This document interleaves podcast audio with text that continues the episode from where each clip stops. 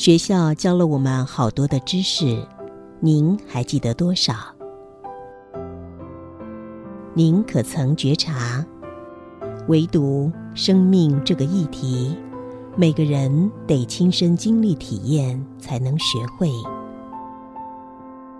欢迎收听学校没教的生命课。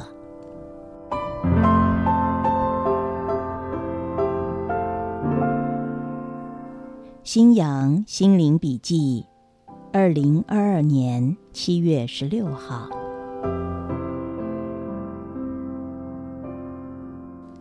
回想一下，当你面对周边关系的时候，是怎么反应的？您的心念中会自动出现一个与对应关系比较或比划的心灵运作吗？如果有，那很正常；如果没有，那可是稀有产品了。您可知道，比较或比划有三部曲。第一部曲，观察、收集资讯。当您看见某个人站在眼前，您摇身一变，将自己武装成战场前线的斥候兵，好奇地打量他的一切特质。您观察到，啊，长得漂亮。眼睛好看，穿夏姿的衣服，戴名表，大学念贵族学校，名片竟然印着浮水印。第二部曲，比较批评。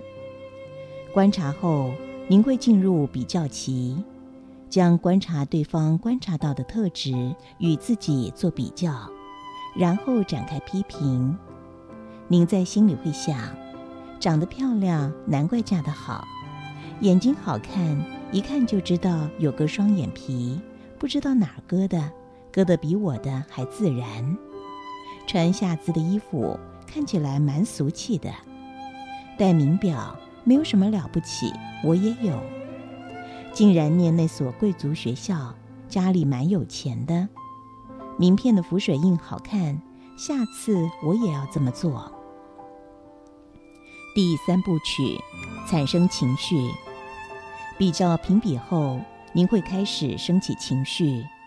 如果发现别人的条件比你好，你会感觉到羡慕或自卑；如果发现别人的条件比你差，你会感觉到骄傲。让我们检讨这个常见的比较三部曲。当您面对关系，如果只是单纯无念的观察对方，当然不会有情绪，但观察后，如果认定观察到的讯息与我有关，这种心念会直接进入潜意识运作，触动负面情绪。这个负面情绪容易造成您与关系间的紧张、失和，丧失了看到真相的机会。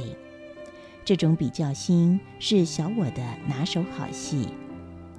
如何放下比较心呢？